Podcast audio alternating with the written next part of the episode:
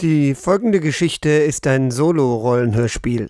Das bedeutet, dass sie spontan am Stück nur mit kurzen Kapitelunterbrechungen von einer Person improvisiert wurde. Rollenhörspiel.de präsentiert Der Weg der wilden Pferde. Gespielt von Marott. Musik von Wombat Voice Audio und Tobu im Remix sowie von Chechen. Wir wünschen gute Unterhaltung.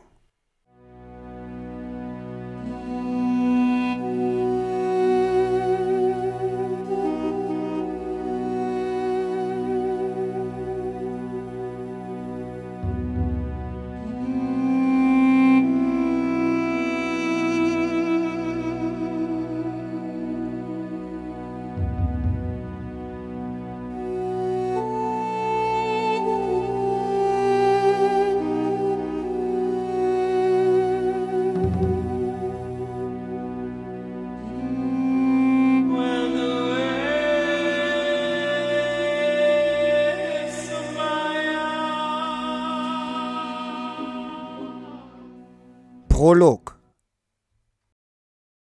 Im Norden erstrecken sich die ewigen Berge.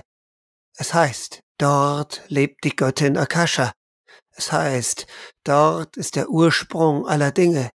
Es heißt, dort endet die Welt. Es heißt, es heißt so viele Dinge. Im Westen, das sind die Feuerberge rot und groß, nicht so gewaltig wie die ewigen, doch zu überqueren schwierig. Es heißt dort hinten, dahinter, da haben sich die Nachuva ausgebreitet. Dort herrschen sie über die Menschen, heißt es. Dort regieren sie mit kluger Weisheit und dem Wissen der Äonen. Es heißt so viele Dinge. Hm. Hier regiert niemand. Hier, hinter den Feuerbergen, auf den Plateaus, über der Wüste, da gibt es nur uns. Da sitzen wir, das Volk der Reiter, das Volk der Wanderer, das Volk der Suchenden. Doch wandern können wir nicht mehr, schon lange nicht mehr. Denn sie sind gekommen. Wir wissen nicht warum.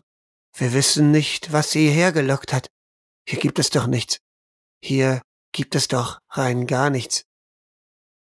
Doch sie sind gekommen. Die Ungeheuren aus dem Firmament. Hinter dem Firmament da heißt es, da leben sie und suchen einen Weg hinein in unsere Welt. Es sind die Chin.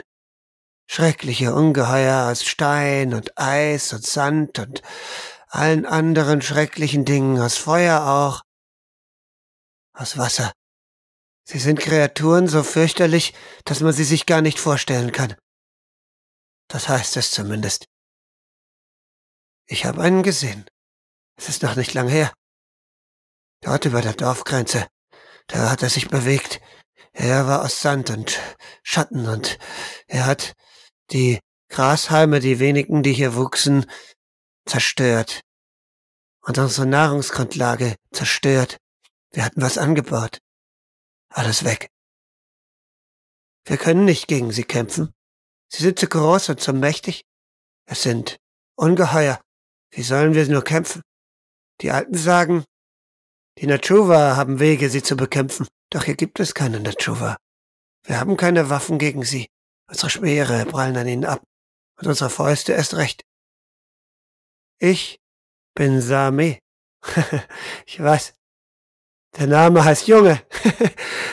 Meine Mutter hat mich Junge genannt, aber ja, ich war immerhin auch der Fünfte. Ihr gingen die Namen aus, also hat sie mich Same genannt, Junge. Hey Junge, mach mal das. Hey Junge, geh mal hierhin. Hey Junge, geh mal dorthin. Hey Junge, Arbeit auf dem Feld. Junge, hör auf, da rumzuliegen. Junge, Junge, Junge. Ja. Aber man kann ja gar nichts machen. Wie soll man arbeiten? Wie soll man auf dem Feld arbeiten? Wie soll man ausreiten? Wie soll man für Nahrungsmittel sorgen? Wie soll man jagen, wenn diese Kreaturen dort sind? Warum sind sie da? Was haben wir falsch gemacht? Die Alten sagen, wir haben die Götter erzürnt. Die Alten sagen, wir haben sie verärgert. Aber was können wir schon groß gemacht haben hier im Nirgendwo? Was können wir schon groß machen? Ich glaube ja, andere haben sie erzürnt. Ich glaube ja, die da drüben, äh, westlich der Feuerberge, die waren's. Die haben irgendetwas getan. Und jetzt sind die Götter sauer.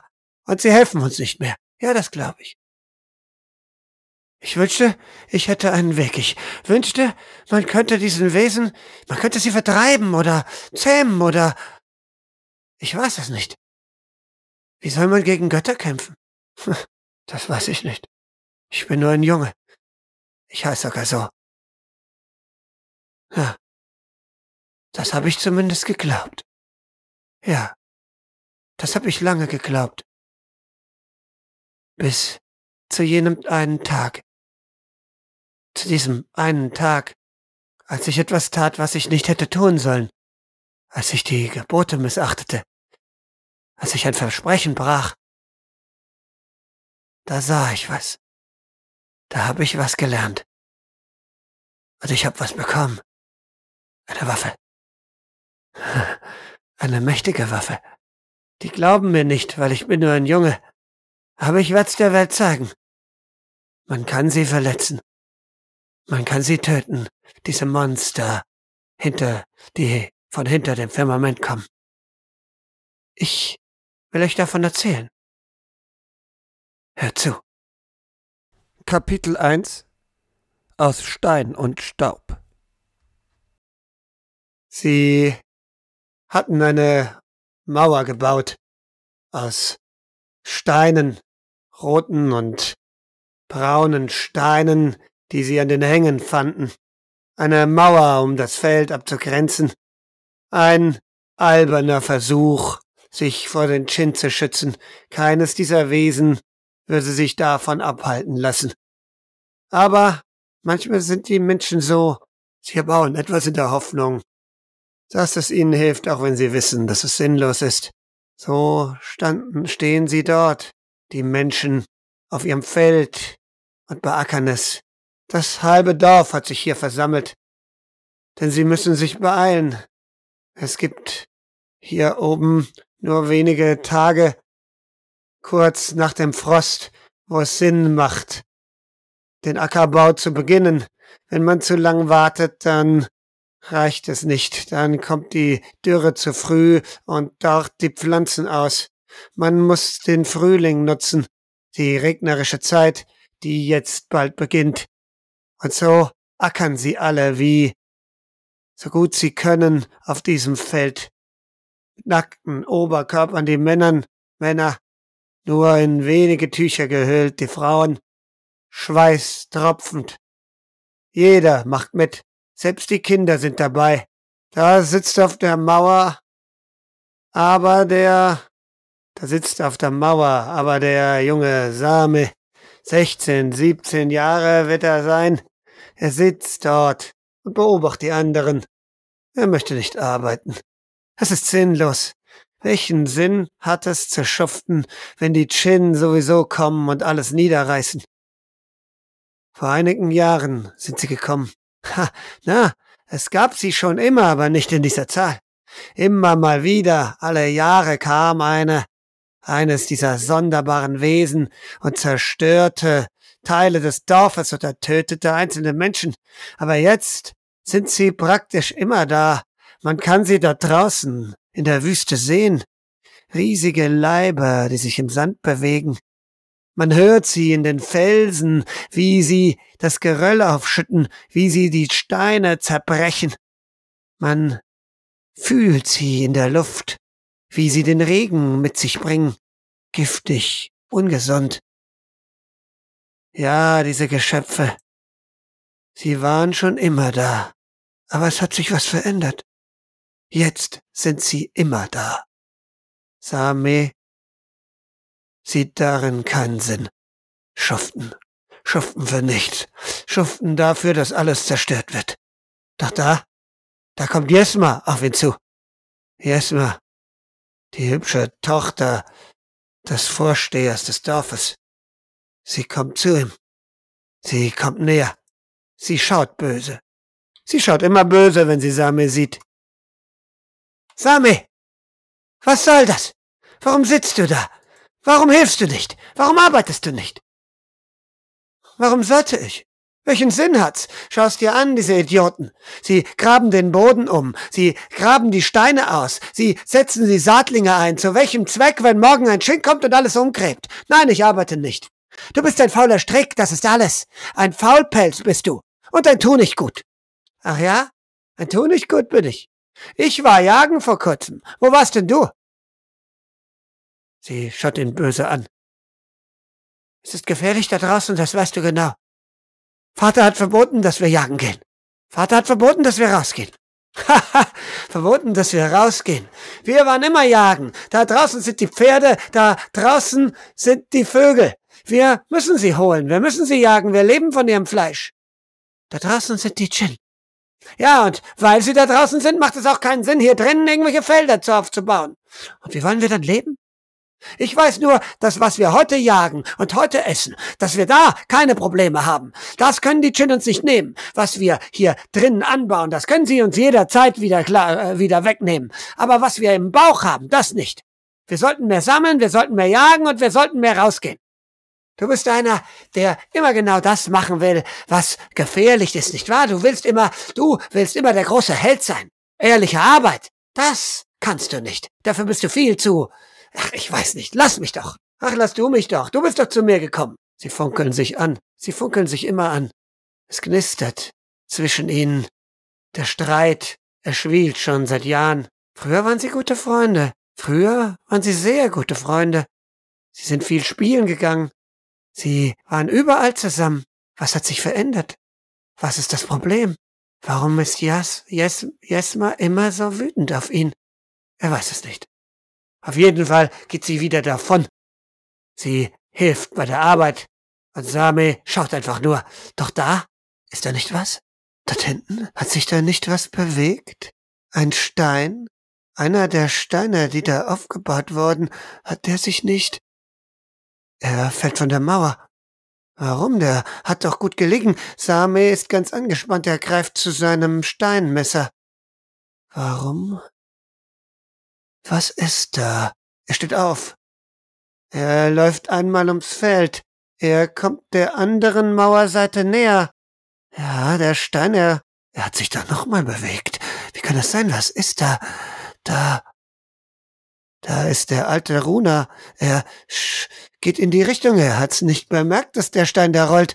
Er hat da eine Wasser, einen Wasserkrug stehen. Er greift ihn. Er trinkt von ihm. Halt! Halt! Runa! Runa! ruft Sami. Doch es ist zu spät. Der Stein, er bewegt sich. Er schnellt vor. Er stößt gegen Runas Bein. Knack! Das Bein! Es knickt um! Runa schreit! Der Stein! Ist er geschleudert worden? Aber von was und von wem? Alle schreien auf, alle blicken in die Richtung. Und da, da rüttelt etwas an der Mauer. Da bewegt sich etwas aus der Mauer heraus. Nein, es ist die Mauer selbst, so scheint's. Die Steine. Sie formen sich, sie verändern sich, sie schmelzen zusammen. Da wird aus den Steinen der Mauer eine Kreatur. Sie ist aus Stein. Fast wie eine Katze sieht sie aus. Steinernes Haar mit drahtigem Moos, artigen Zotteln. Ein Chin. Ist sehr klein. Es gibt viel größere, aber ein Chin. Er schaut sie an. Mit den roten, glühenden Augen. Die Dorfbewohner wissen nicht, was sie tun sollen. Sie alle sind erstarrt. Jesma, sie ist sehr nah. Und Runa liegt kurz vor diesem Chin am Boden. Er schreit auf. Blut fließt in die Erde. Der Chin, riecht. Er springt vor. Die steinere Kreatur springt vor und sie packt Runa. Sie packt Runa und reißt ihn zu Boden. Die anderen schreien. Ein paar wollen in die Richtung. Jesma steht völlig erstarrt da. Same ist in der Nähe. Er packt sie, reißt sie zurück, reißt sie hinter sich. Bleib, bleib weg, bleib da. Ich, ich, ich helfe ihm, ruft Same und will nach vorne springen. Doch der Chin, er hat Runa schon gepackt am Genick. Und reißt ihn mit sich, springt mit ihm über die Mauer und die Felsen hinab. Kapitel 2 Die Jagd Die Pferde jagen über die Steppe. Hier im bergigen Land, da gibt es die Plateaus. Hier lebt das Volk seit Jahrtausenden. Und seit Jahrtausenden reiten sie mit den Pferden über die Plateaus. Sie jagen nach anderen Pferden, nach den zweibeinigen großen Vögeln, den Jytra, und sie jagen nach den wilden Ochsen und Kühen. In den letzten Jahren tun sie es nicht mehr so oft, denn zu oft sind die Chins hier auf den Plateaus zu finden. Zu gefährlich ist es, ihnen zu begegnen. Doch heute haben sie keine Wahl. Fünf Männer fünf Frauen, so wie es Tradition ist, jagen sie über die karge Landschaft. Sie suchen keine Ochsen, sie suchen keine Vögel, selbst Pferde suchen sie nicht. Nein, sie suchen den Chin, der den ihren gerissen hat, der den ihren entführt hat. Vielleicht lebt Runa noch, Vielleicht ist er noch irgendwo, vielleicht keucht er noch, vielleicht kreucht er noch. Sie müssen es versuchen, Sie haben keine Wahl. Es ist einer der Ihren. Sie sind doch so wenige. Und so ziehen Sie die zehn Reiter über die Steppe. Sie folgen der Spur des Chin, die ist gut zu sehen. Sie führt da hinten in die Berge. Dort einige Hügel, die roten Berge am Horizont, doch hier erstmal nur Hügelketten, viele Höhlen gibt es hier. Sie reiten hinein in eine der Schluchten, ein kleines Tal, ein Bach, einer der wenigen. Hier gibt es auch manchmal Fische. Sie haben keine Zeit für Fische. Da eine Spur, Blut, ein Felsen. Sami schaut sich um. Jesma ist dicht neben ihm. Sie hat ihren Speer umklammert. Der Führer, Udra, steigt ab. Er schaut nach der Spur. Das Blut, sagt er, ist noch frisch. Dort hinten. In diese Höhle da, glaube ich, führt's. Hm. Das wird gefährlich. Wir können gegen den Chin unmöglich kämpfen. Aber wir müssen versuchen, ihm unseren Freund wegzunehmen. Okay. Sami, Jesma, ihr wartet hier. Ihr warnt uns, wenn von Hinten etwas kommt, vielleicht ein weiterer dieser Kreaturen, ein größerer vielleicht. Wir anderen, wir gehen rein. Sami will sofort widersprechen, aber Utra hebt die Hand. Keine Widerworte. Du und Jesma, ihr wartet hier. Wir brauchen euch hier. Aber ich, keine Widerworte. Jesma fasst Sami an der Hand, schaut ihn durchdringend an. Er seufzt. Verdammt. Er muss doch was tun. Aber er gehorcht. Und so steigen die anderen ab und schleichen in Richtung der Höhle. Dann verschwinden sie darin. Stille. Jesma und Sami. Sie stehen dort, wissen nicht recht, was sie tun sollen, wissen nicht recht. Ich hätte mitkommen, mit reingehen sollen. Ich bin einer der besten Speerkämpfer. Blödsinn. Du bist genauso jung wie ich und du hast keine Erfahrung. Die anderen sind bessere Jäger. Das stimmt überhaupt nicht. Ich bin ein guter Jäger. Ich werde immer besser im Wurf. Ein Trottel bist du. Ach, sei doch ruhig. Du bist doch nur eine Feigling. Ein Feigling. Wahrscheinlich bist du froh, dass wir nicht mit dürfen. Die junge Frau schaut ihn, schaut ihn verächtlich an, spuckt vor ihm auf den Boden und dreht sich um. Da hören Sie drinnen ein Geräusch. Ein Schrei? Ein Rufen? War das ein Hilferuf? Sami will sofort los, doch Jesma hält ihn auf. Halt! Sie haben gesagt, wir sollen hier warten, wenn was von hinten kommt. Sie sind in Bedrängnis. Siehst du das nicht? Hörst du das nicht? Wir müssen gehen. Bleib hier, verdammt. Tu einmal in deinem Leben, was man dir sagt. Irgendetwas hält ihn auf. Irgendwas in ihren Augen. Ach, diese verdammten Augen. Diese verdammten Augen. Das ist nicht gerecht, dass die Frauen diese Augen haben. Dass sie so, sie sagen etwas und man, man vergisst sich ganz. Er wartet. Er wartet halt. Verdammt nochmal. Da wieder ein Schrei, wieder ein Schrei. Das war ein Hilferuf, er ist sicher. Jetzt kann ihn nichts mehr halten. Er stürmt los. Er hört noch. Jesma hinter sich, aber das ist ihm jetzt egal. Er stürmt los und dort sieht er, da rennen die Männer aus der Höhle raus. Sie haben etwas Blutiges zwischen sich und da im Hintergrund hören sie ein Geräusch. Da ist das Wesen. Es kommt aus der Höhle. Es kommt gerannt. Wie soll man es aufhalten? Das ist doch nicht möglich. Wie soll man? Es ist fast da. Es wird den Männern in den Rücken fallen. Da springt Sami los. Er ist ein bisschen an der Kante einer, eines Felsens entlang gelaufen. Er ist nun überhalb der ganzen Situation. Er kann von oben springen. Und er tut's. Er weiß nicht warum. Er weiß nicht, was ihn reitet. Er weiß nicht, was ihn treibt, aber er tut's. Er springt. Er springt hinab auf den Rücken des Wesens. Klatsch! Er hält sich fest an den steinigen Schuppen. Es versucht, ihn abzuwerfen, aber es schafft es nicht. Er hält sich weiter fest. Die anderen, sie rennen. Sie schauen nach hinten, sie schauen zu ihm, aber sie rennen. Sie rennen davon. Er hält sich weiter. Das Wesen, es schüttelt sich, es springt hin und her, springt gegen eine Wand. Da muss er loslassen. Knack! Etwas tut weh. Etwas bricht vielleicht, er weiß es nicht. Er will sich aufrappeln. Da ist er der Chin, dieser katzenartige Chin aus Stein, genau vor ihm mit den roten Augen. Er blickt ihn an. Same schaut zurück. Hey, du! Oben auf der Klippe, da sieht man Jesma. Sie steht da, sie wirft mit Steinen nach dem Monster. Das ist die Chance, das ist seine Chance. Same kann weg, Same kann losspringen, er rennt los, er rennt zu den anderen. Das Monster will hoch auf die Klippe, aber es kommt nicht hinauf. Der steinige Leib ist zu schwer. Und da kann Jesma auch zurück. Sie rennt zu den Pferden. Sie alle sprinten zu den Pferden. Und das Monster, es schaut ihnen nach. Auf die Pferde, schnell davon. Sie reiten. Weg. Weg von der Höhle. Weg von dem Chin. Sie hören noch das Brüllen.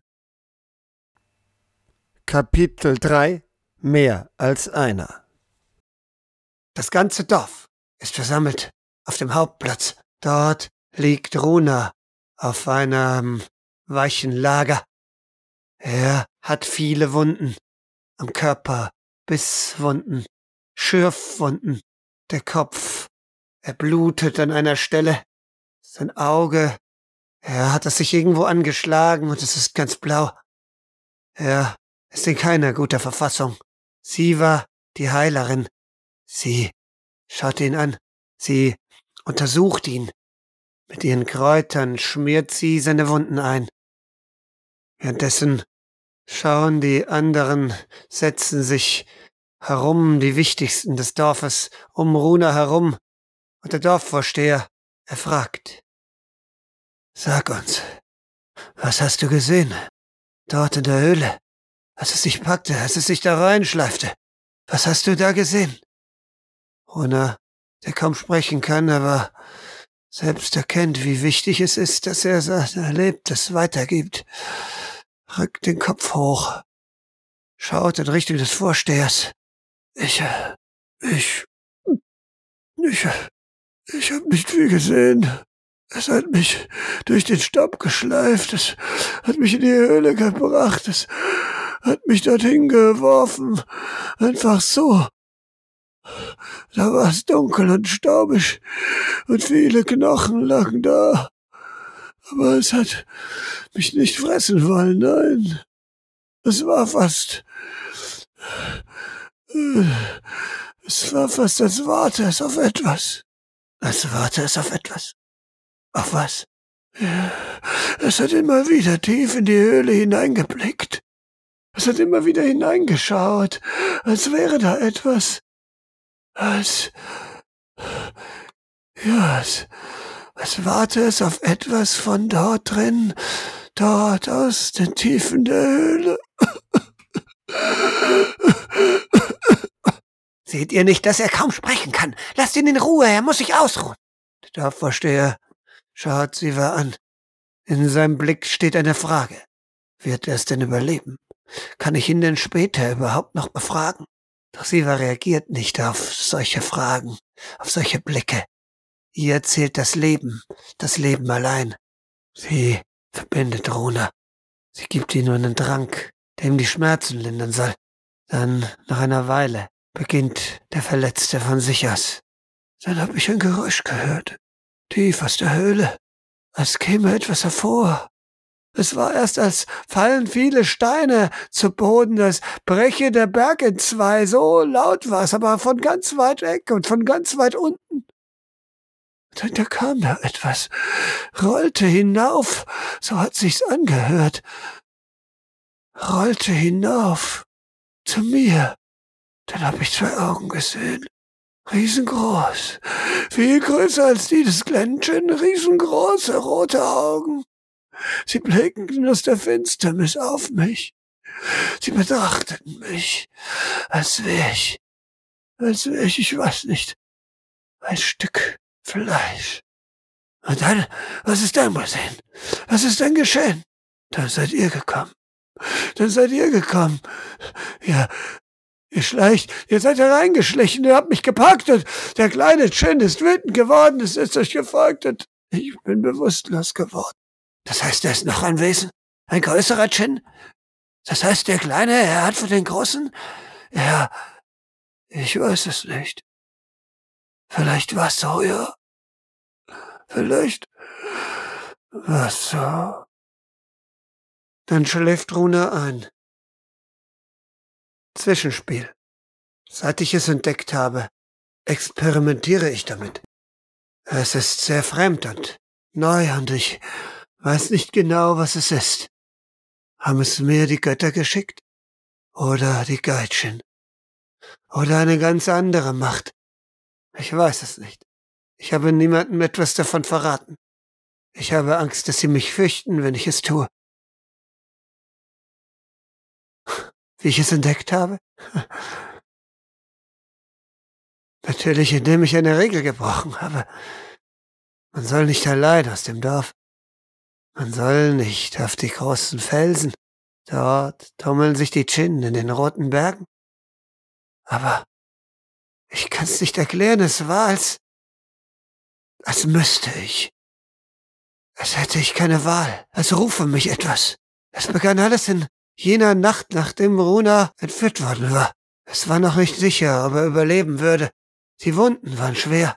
Und ich lag in meinem Bett mit offenen Augen und wusste nicht, was ich denken soll. Es muss doch einen Weg geben, diese Monstren zu bekämpfen, dachte ich. Es muss doch einen Weg geben, sich gegen sie zu wehren. Wie kann es sein, dass die Götter uns nichts in die Hand geben, dass wir so wehrlos, so hilflos, so schutzlos sind gegen sie? Wesen aus Stein und Wasser und Feuer. Und da hörte ich es, die Stimme. War sie in meinem Kopf? Kam sie vom Wind? Kam sie aus der Erde? Ich weiß es nicht, aber ich hörte sie. Es gibt einen Weg. Du musst mich finden. Ich erstarrte. Hallo? Wer hat da gesprochen? Hallo? Du musst mich suchen. Hallo? Was? Wie? Wer ist da? Folge mir. Und da sah ich's.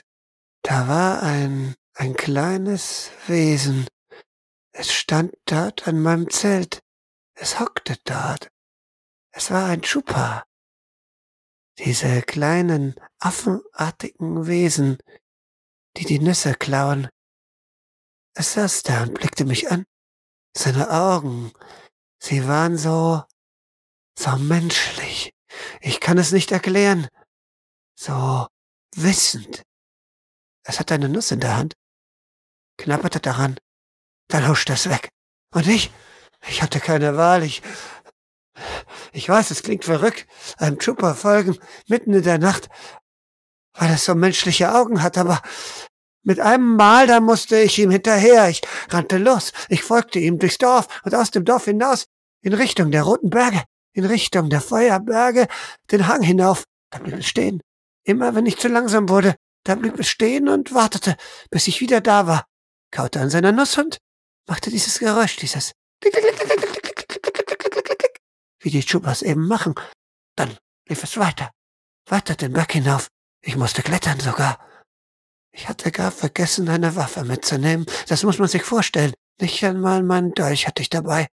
Nur im Unterhemd war ich gekleidet und kletterte diesen Berg hinauf, dem Chupper hinterher. Und da waren wir schon so hoch, dass das Dorf schon kaum noch zu erkennen war. Da dämmerte es mir, wie gefährlich das alles war. Es war noch dunkel. Über mir das leuchtende Firmament. Da hielt der Chupper an. An einem Plateau. Ein einzelner knorriger Baum stand darauf. Wie der hierher gewachsen war, mancher dieser Bäume. Ich schaute zum Chupper, der zum Baum ging und sich drauf setzte. Was? Was willst du von mir? Was willst du mir zeigen, kleiner Affe? Er warf die Nuss auf den Boden unter sich. Ich ging auf ihn zu. Ich setzte mich. Ich nahm die Nuss in die Hand, ich weiß nicht warum. Ich schloss die Augen. Dann nahm ich die Nuss in den Mund. Ich kann's nicht erklären, warum ich sowas Verrücktes tat, aber plötzlich hatte ich das Gefühl, dass ich es musste. Da spürte ich eine Wärme in mir, eine Hitze gar. Die Nuss, sie brannte in meinem Magen. Ich würgte ein paar Mal, ich wollte sie ausspucken, doch es war zu spät. Da wurde mir ganz schwindelig und ganz dämmerig und ich, ich wusste nicht mehr, wo ich war. Ich lag unter diesem Baum mit der vergifteten Nuss im Magen und da spürte ich, wie mir die Sinne schwanden. Ich hörte nach den Affen. Dann war ich in der Höhle. Die Höhle, die ich nun schon so viele Male besucht habe. Ich weiß nicht, was sie ist. Ich glaube, sie ist ein Teil von meinem Geist ein Teil von mir, ein innerer Raum. Ich, es war wie ein Traum, es fühlte sich wie ein Traum an. Es fühlte sich wie ein, wie etwas an, das man mir sendete, aber nicht von weit weg, sondern aus mir heraus. Die Höhle ist rund, sie ist immer rund und sie ist bemalt mit Schriftzeichen und am Äußer an einem Teil der Höhle da sind Augen aufgemalt, rote Augen und am anderen blaue. Die einen sind die Augen der Göttchen, das weiß ich. Die anderen die Augen der Götter. Und die Schriftzeichen, das ist das Firmament. Ich weiß das, weil ich weiß, dass es die Wahrheit ist. Und ich bin darunter und umhüllt davon und ein Teil davon. Und dann bewegen sich die Schriftzeichen. Sie zeigen mir einen Teil von mir selbst das Gute und das Schlechte, meine Wut und meinen Mut und meine Angst und meinen Hass. Ein Schriftzeichen. Das verformt sich zu einer Frau. Ein hübsches Mädchen. Ja, sie zeigen mir auch solche Sachen.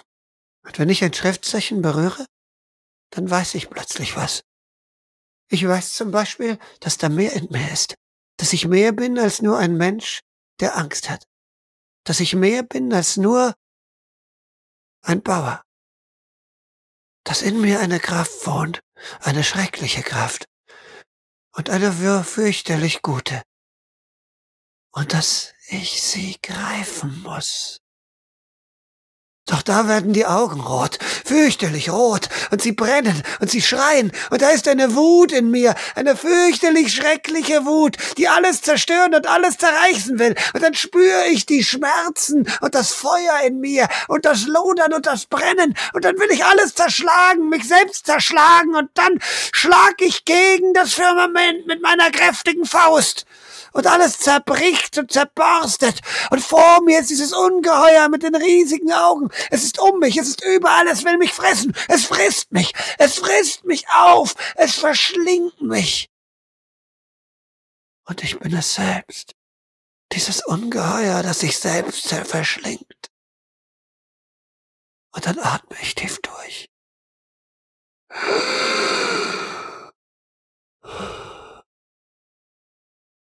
Sie fanden mich nach zwei Tagen. Ich war fast ausgehungert. Ich lag im Delirium da oben, auf dem Plateau. Es dauerte Wochen, bis ich wieder fit war. Wochen, bis ich wieder klar denken konnte.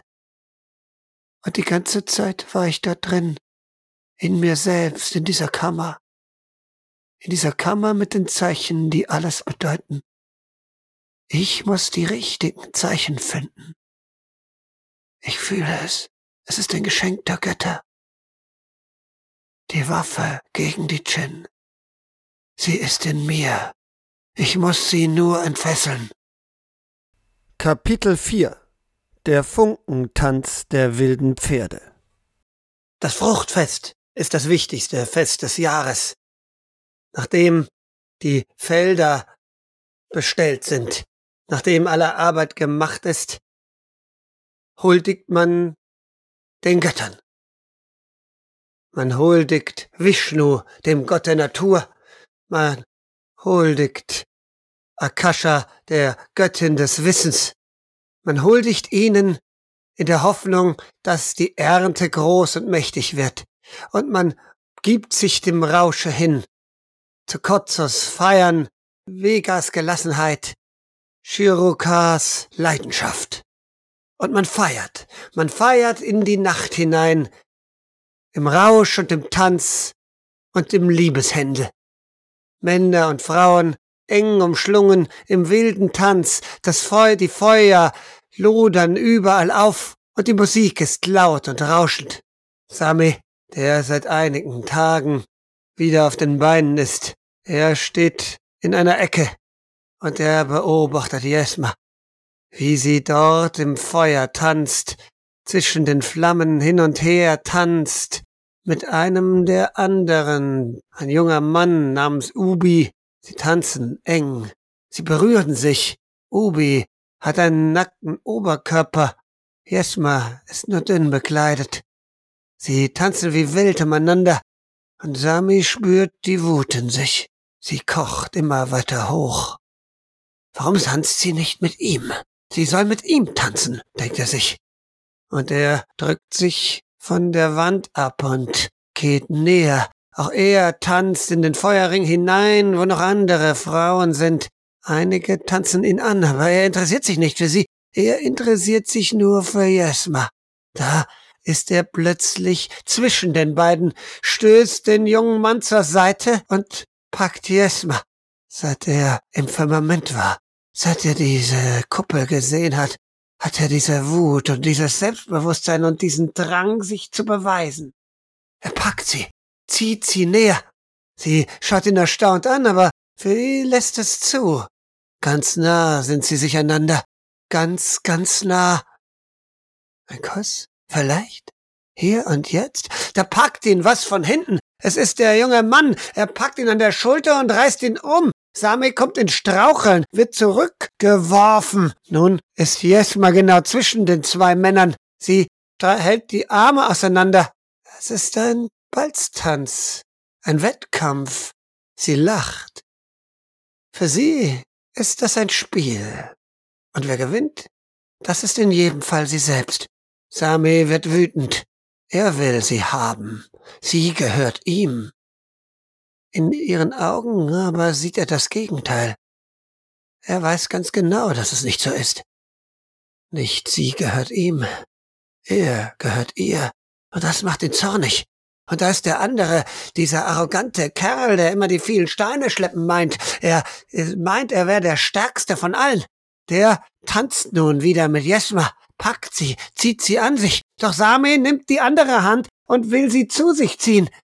Wie ein Tauziehen ist es. Jesma lacht, löst sich von beiden und tanzt zur Seite. Da prallen die zwei fast aufeinander.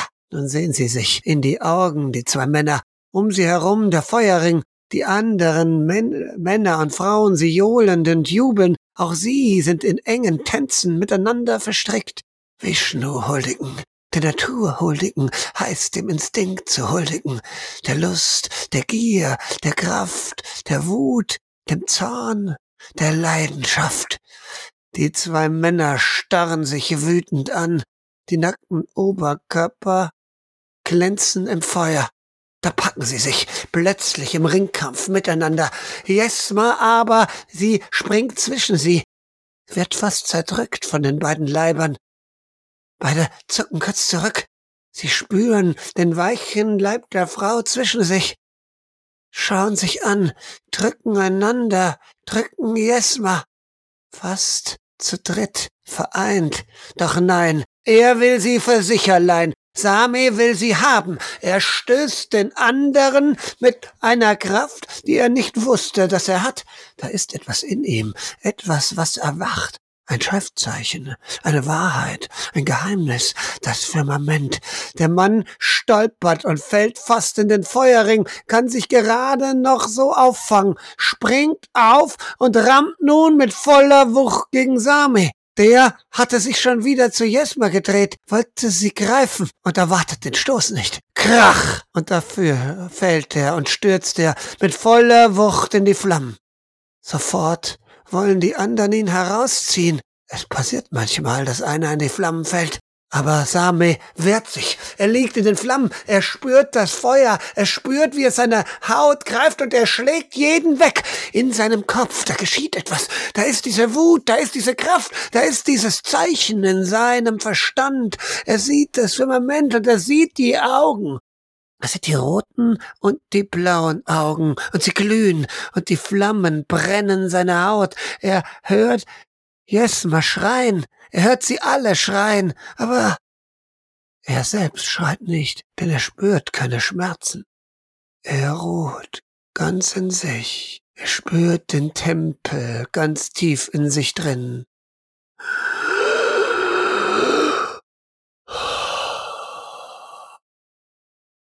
Die anderen sehen, dass seine Haut glüht, ganz leicht, sie leuchtet. Von seinem Herzen aus geht das Glühen. Er liegt in den Flammen, doch die Flammen treffen ihn nicht, sie züngeln nur am Licht, das um ihn herum ganz schwach glüht. Da steht Sami auf. In seinem Geist ist er in diesem Raum, dem Raum der vergifteten Nuss. Er sieht die Schriftzeichen, er sieht die Wege. Diese Kraft, von den Göttern gesendet. Die Flammen, sie können ihm nichts anhaben. Die anderen starren entsetzt. Sie starren ihn an. Doch mit einem Mal verändert sich alles. Das Feuer wird heißer, das Feuer wird höher, der Feuerring erbäumt sich auf, noch steht Same darin, doch er spürt, dass das, was dort entsteht, seine neu entdeckte Kraft bei weitem überschreitet. Nun treffen die Flammen ihn doch, sie reißen an seiner Haut, er springt zurück, aus dem Ring heraus, rückwärts zu den anderen, der Feuerring ist kein Feuerring mehr. Eine Säule ist es nun, die in den Himmel ragt, und er sieht etwas darin. Konturen, Veränderungen, Bewegungen. In der Dunkelheit sieht er, wie ein Teil des Feuerrings sich in ein Gesicht verwandelt. Ein Gesicht eines Riesen aus Flammen und Magma. Geschmolzenes Gestein, steigt auf in den Ring hinein. Ein Chen. Hier? Wie kann das sein? Und nein, nein, nein, das darf nicht sein. Denn Jesma ist noch immer im Ring drin. Sie steht noch da drin. Man sieht sie durch die Flammen. Sie schreit. Sie ist umhüllt von diesem gewaltigen Djinn, der sich nun ausbreitet. Die Flammen breiten sich aus. Das Gesicht wird größer. Es ist ein fast menschliches Gesicht mit kohlenglühenden roten Augen und schrecklichen Zähnen. Es breitet Arme aus, die nach den Zelten greifen. Die Menschen springen zurück, panisch, ängstlich, völlig entsetzt. Sie haben gehört, dass es Flammenschin geben soll, aber noch nie haben sie einen gesehen. Hier gibt es meistens die Steinschin. Aber dieses Wesen, es ist so entsetzlich, so riesig. Wie? Was? Was kann man dagegen tun? Jesma, ist darin gefangen. Das ist das Einzige, was ihm einfällt. Das Einzige, was er denken kann. Jesma ist gefangen. Ist sie schon tot? Ist sie verloren? Das Glühen hat aufgehört. Er hat den inneren Raum in sich verloren. Die Konzentration ist weg. Er weiß doch noch gar nicht, wie er es, was er es, was er damit tun kann. Wie soll er gegen dieses Monster bestehen, was das ganze Dorf in Schutt und Asche zu brennen scheint? Die Dorfbewohner rennen einfach weg. Schon hat ein Flammenarm die Felder entdeckt, die frisch bestellten Felder. Eine glühende Welle fließt über den Ackerboden hinweg. Alles umsonst, alles sinnlos, alles sinnlos im Angesicht eines gottgleichen Monstrums, das man nicht besiegen kann. Same starrt in die Kohleaugen. Er versucht dahinter Jesma zu entdecken, doch wahrscheinlich ist sie schon längst verbrannt. Nein, das darf nicht sein. Sie darf nicht sterben. Sie darf nicht sterben. Sie muss, sie muss gerettet werden. Aber wie? Same springt vor. Er springt einfach vor. Er will hineingreifen. Eben auch. Konnte er den Flammen über, die Flammen überstehen. Wenn er hineingreifen kann und sie rausziehen kann, dann kann er sie retten. Dann kann er mit ihr fliehen. Er greift in die Flammen, aber fürchterlicher Schmerz, seine Haut wirft Blasen, seine ganze Hand beginnt zu glühen, er zieht sie wieder raus, der Schmerz ist unerträglich, die glühenden Augen blicken ihn hämisch an. Sie ist dahinter und er kann nicht hindurch. Sami, Sami, du musst dir was einfallen lassen, du darfst sie nicht sterben lassen. Finde den inneren Raum in dir, finde die Kraft, finde die Stärke, Finde die Wahrheit, die dir die Götter sandten. Aber seine Hand ist nicht mehr zu gebrauchen. Ein flammender Peitschenarm greift nach ihn, will ihn packen. Instinktiv weicht er nach hinten zurück. Es sind seltsame Schritte, die er da tut. Er hat sie noch nie gemacht und kennt sie doch. Sie beschleunigen seine Bewegung. Die Art und Weise, wie er sich bewegt, macht diese Bewegung schneller. Er weicht aus. Gerade so. Im letzten Moment, die Flammenglut senkt über seine Haut, doch er tanzt. Wieder greifen die Flammen nach ihm und er tanzt den Rhythmus, den er vorhin tanzte, doch diesmal mit anderer Bedeutung. Er sieht die Schriftzeichen in sich und es ist, der spreche eine Stimme in ihm zu sich. Ist er selbst, ist er selbst, der zu sich spricht. Same, tanze, gehe, schreite, fliege, den Tanz des Hengstes, er gehört dir. Und so galoppiert er über den Platz, die Flammenpeitschen suchen nach ihm, doch er weicht ihnen aus, er springt dorthin, er schlägt dort ihn aus, dann nach rechts, dann nach links, dann Galopp und Trab und rüber, oben, unten. Er ist ein Hengst in der Wüste, ein Hengst in der Prärie, und er spürt die Flammen, die ihn immer gerade so verfehlen. Die anderen sehen, wie seine Haut zu glühen beginnt. Die anderen sehen, wie irgendetwas aus ihm dringt. Seine Augen, seine Kraft, seine Bewegungen sind so geschmeidig. Wo kommt das her? Wo hat er das gelernt? Und wieder eine Flammenpeitsche, und wieder springt er vor, und da, die Flammenpeitsche hat eine kleine Lücke in die Flammensäule des Chins hineingerissen. Schnapp! Ein schneller Schritt, ein schneller Trepp, ein kurzer Galopp und plötzlich ist er drin, in der Säule, an den Flammen vorbei und da ist Jesma, Jesma und der junge Mann, der aber schon verbrannt ist, die Flammen haben ihn versenkt. Doch Jesma, mit verkohltem Haar steht in der Mitte, in der Mitte des Kreises der Flammen und schaut ihn entsetzt an. Sie haben nicht viel Zeit. Same greift sie. Die Lücke hat sich wieder geschlossen. Wie sollen sie herauskommen? Die Flammen greifen von allen Seiten in, um sie. Und nun dreht sich der Kopf. Der Kopf des Chins erwächst durch die Flammenwand rückwärts ins Innere. Die Kohleaugen blicken ihn an. Same weiß, dass er sterben wird, wenn er nicht der Raum in sich, die Wahrheit, die Schriftzeichen, das Firmament,